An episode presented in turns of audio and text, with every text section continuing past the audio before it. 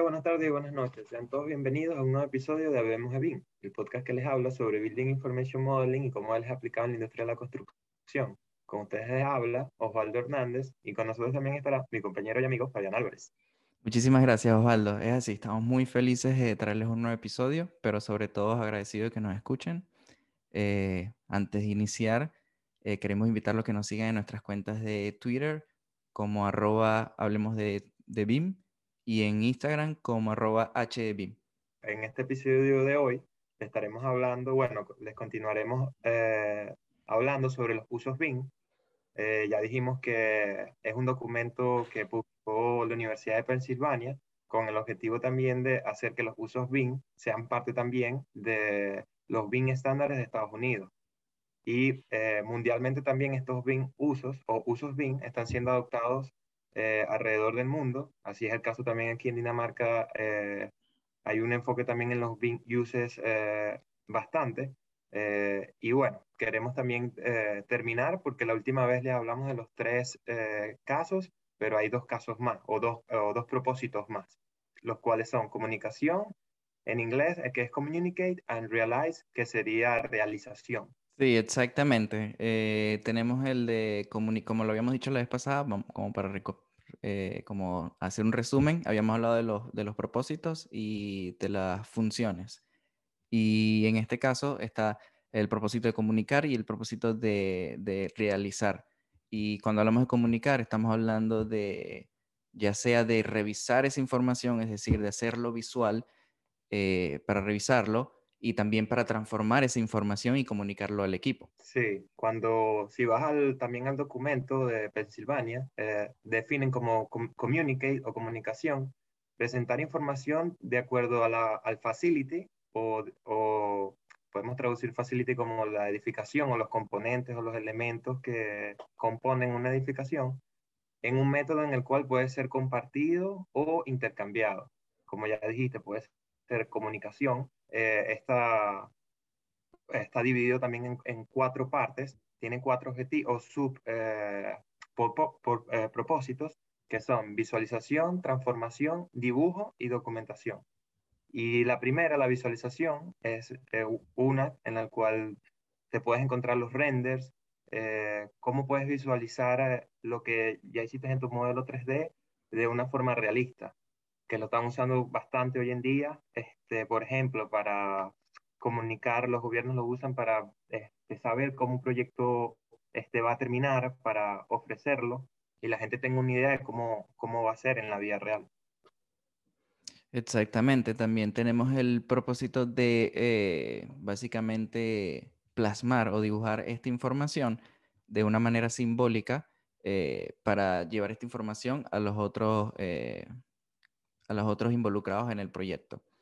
Eh, la cuarta, para este propósito de, comunicar, está el de documentar, que ya una vez tenido, eh, teniendo los dibujos simbólicos, los planos con los símbolos, con la información, eh, se hace el proceso de documentación para comunicar esta información y tener un récord de esta edificación. Sí, ahí creo que también pudiera entrar las imágenes de, como lo dice ASBID, el PDF que al final se le da al, al, al contractor, a la persona que va a construir también, para él ya saber lo que va a hacer, los materiales que va a hacer, tiene una imagen, una información en la cual ellos puedan saber.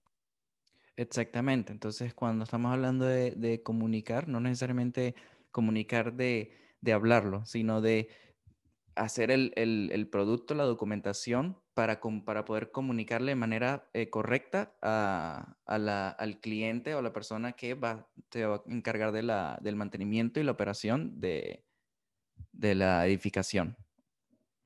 Sí, en este propósito BIM, este, también se pudiera decir o dar sinónimos también, porque si buscas en, en, está en la tabla de clasificación de los BIM users, uno de los sinónimos también de documentación es también eh, schedule o... Entonces, ah, el calendario, la planificación. Calendario, sí, calendario. También eh, este tipo de documentación o comunicación también nos le permite ver a los profesionales cómo una obra va a ser construida, cómo, por ejemplo, un sistema de aire puede ir montado, o cómo la edificación va a ser construida y también te permite ver el proceso de construcción. Sí, y de una manera eh, organizada y, y, que tenga sentido, porque se habla mucho de que, o sea, la información eh, es muy importante, pero cómo manejar esta información, eh, en mi opinión, es muchísimo más importante, porque al final tú estás sacando toda esta documentación, esta información para llevar a cabo un proyecto y poder sacarle la mayor, el mayor provecho a la inversión que tú estás haciendo.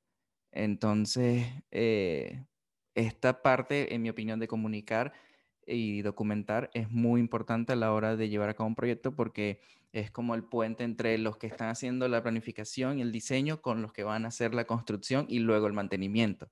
Entonces, mantener esa, ese puente allí, esa conexión, pues, eh, en mi opinión, va a traer la mayor, eh, mayor ganancia y no solo ganancia económica o monetaria, sino también ganancia eh, con respecto al ambiente y, a una construcción más sustentable.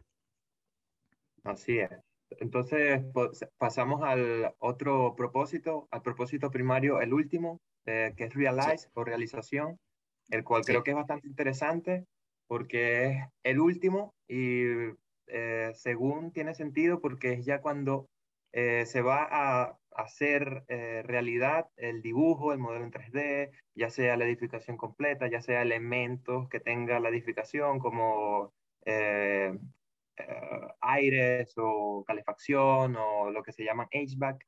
Entonces, también está dividido en cuatro partes, tiene cuatro subpropósitos, que son fabricación, el assemble, que es en inglés, que en español sería ensamblar, eh, control y regulación. Sí, que si te pones a pensar y verlo en, de manera detallada, tiene sentido y va en orden, pues, porque al final eh, tú estás fabricando, fabricas, vas a fabricar los materiales, que hay uno de los episodios, creo que hablamos de prefabricación, yo creo que pudiésemos hablar de eso en el futuro, eh, si es posible, a la hora de fabricar y luego tienes lo que es ensamblar, porque todas las piezas que estás fabricando, los elementos que se están fabricando, se van a ensamblar. Entonces, tener esa organización entre lo que se fabrica y cómo se va a ensamblar eh, permite hacer el procedimiento de, em, de, de, construcción, en mi opinión, muchísimo más rápido, muchísimo más, no rápido, pero más, más llevadero, pues. No sé, es como el día de mañana construyamos edificios como, como lo hace IKEA con su Exactamente. Con lo que vende, con sus productos. Sí, sí, sí. No, y creo que también tiene, tiene mucha relación porque, por ejemplo, el, eh, lo que estaba averiguando, este con el 3D printing. Entonces, pero entonces haces el diseño en 3D printing en tu software de, de modelado, pero después, ¿por qué, ¿cómo haces para después conectar este software con un, con un 3D printing de concreto, por ejemplo, ¿sabes? Entonces, eh, y ya, eh, como dices en IKEA, y ahora las construcciones no van a ser que siguen cofrados y poner el concreto, sino ahora las edificaciones van a estar más divididas, van a tener mucho más elementos. Este, porque en el futuro también se quieren reutilizar esos elementos. Entonces, existen estos bin uses en el cual lo puedes aplicar. Este, dice, dice que la realización, dice hacer o controlar eh, elementos físicos eh, usados en, el, en, la edificación, en el Facility Information, o lo, que te, o lo que produciste durante la fase del diseño y ahora ya lo quieres, ya lo quieres tener en físico. Sí. Y el que viene, eh, creo que es control, si no me equivoco. Sí, control. Control y regulación, que básicamente estaríamos hablando ya de mantenimiento, operaciones, quality, eh, ya estaríamos ok controlar lo que ya se ensambló, se, construyó y luego mantenerlo regulado. Y ahí estaríamos, en mi opinión, ya después ahí estaríamos entrando a lo que eh, eh, Internet de las cosas y etcétera. Exactamente, que eh, de hecho este último estaba investigando y es el que menos tiene aplicaciones en, no el que menos tiene, pero falta mucho por desarrollar todavía y es un campo abierto y de estudio porque, bueno, pues bueno, por todo lo que hemos estado diciendo y por las nuevas formas de construir, por los nuevos materiales que hay, este, ya también cambiar un poco de tener gente construyendo, sino ya tener eh, máquinas o no sé si los invito también a que vean eh, 3D printing o impresoras de concreto que son gigantes y lo que necesita son tres personas, uno usando una computadora y el otro simplemente verificando cómo que la, que la máquina haga lo que haga. Entonces, creo que, y tiene sentido porque si tenemos todas estas tecnologías, tienen que ver también una conexión entre la tecnología y la, y la parte de fabricación. Sí. Y bueno, no sé si Fabián, si quieres que ya dijimos todos los propósitos, no sé si quieres cerrar con una conclusión con respecto a los propósitos de estos BIM, de estos BIM, de los usos BIM o de los objetivos. Yo creo que, es importante. Yo creo que para concluir pudiese decir que mm, todo lo que hemos hablado de los usos BIM no creo que sea algo tan diferente de lo que se haya hecho antes sin BIM. Simplemente que BIM está como, ok, organizando o, está poniendo, especificando más, clasificando más las tareas de tal manera de que exista un mayor control de la información y una creación de la información eficiente.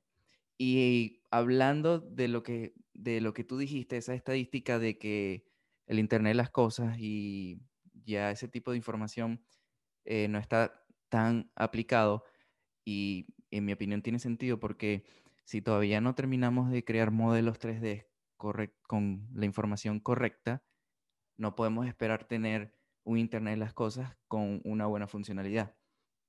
Y algo que tenemos que saber es que muchas, o sea, por ahora estamos en una adaptación a la implementación BIM y no quiere decir que todos estos usos los vamos a hacer perfectamente, pero mientras más hagamos mientras más lo tratemos de, aplicar y entre más planificación y organización tengamos, va a ser más, más fácil llegar al Internet de las cosas.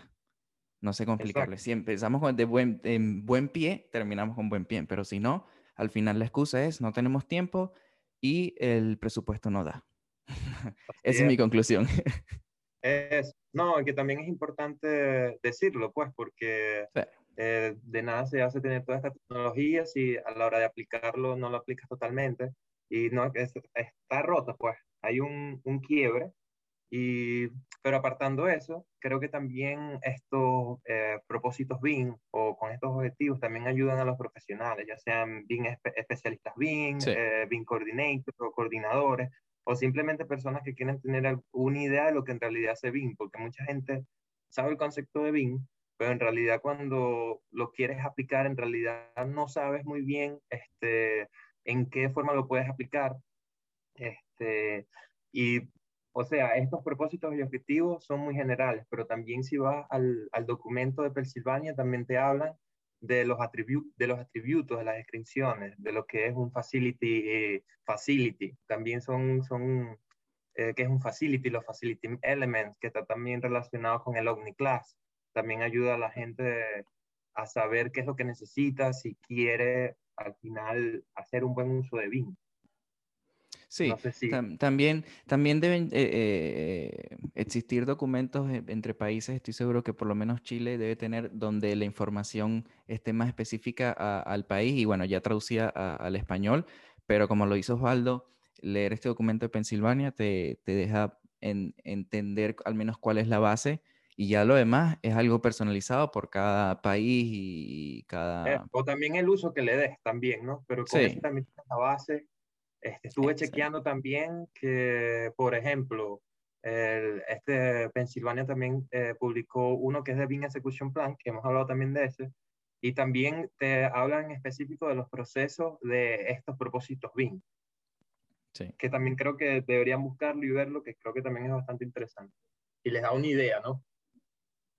Exactamente. También, obviamente, eh, la información en Pensilvania es algo que fue una base, pero ahorita también está el tema de la ISO 19650, que también tiene una información actualizada a lo que es de, de Pensilvania. Entonces, eh, también hay actualizaciones, ya, ya están, eh, hay muchos documentos que tienen, por lo menos, y ese es un, el episodio que vamos a hablar la próxima, en la próxima edición de HB, y que es esta actualización entre por lo menos funciones, roles y que, again, como lo estamos diciendo, esto es una base para que lo escuchen, lo internalicen, eh, sigan buscando información y cuando estén en un proyecto donde se va a implementar BIM, tengan una idea de dónde, de cómo, de cómo trabajar con él. Así es. Y bueno, este, para ir también cerrando, yo creo que también algo que no dijimos y también es parte de los, Bing use, de los usos BIM, de los BIM uses, de los usos BIM, es también las características que estos propósitos tienen, que es donde te encuentras otra vez el, Facility Element, la fase en el cual este, estos BIM, usos BIM eh, van o donde tú los puedes aplicar. Y es importante también decir que muchos de estos usos BIM no simplemente son usados en una fase del proyecto, sino que también pueden ser usados durante toda la fase del proyecto o en el medio del proyecto, durante el diseño, durante la construcción, que, era, que, es lo que le hemos venido explicando, pero también es importante que, que, lo sepan. Las disciplinas, que es lo que le vamos a hablar un poco más adelante, y bueno, el, nivel de, desarrollo también, todos estos son parte de las características de los BIM usos, de los usos BIM, y que, bueno, que también es importante que lo sepan y lo tengan claro. Exactamente. Sin más nada que decir, muchísimas gracias por escucharnos. Chao. Chao.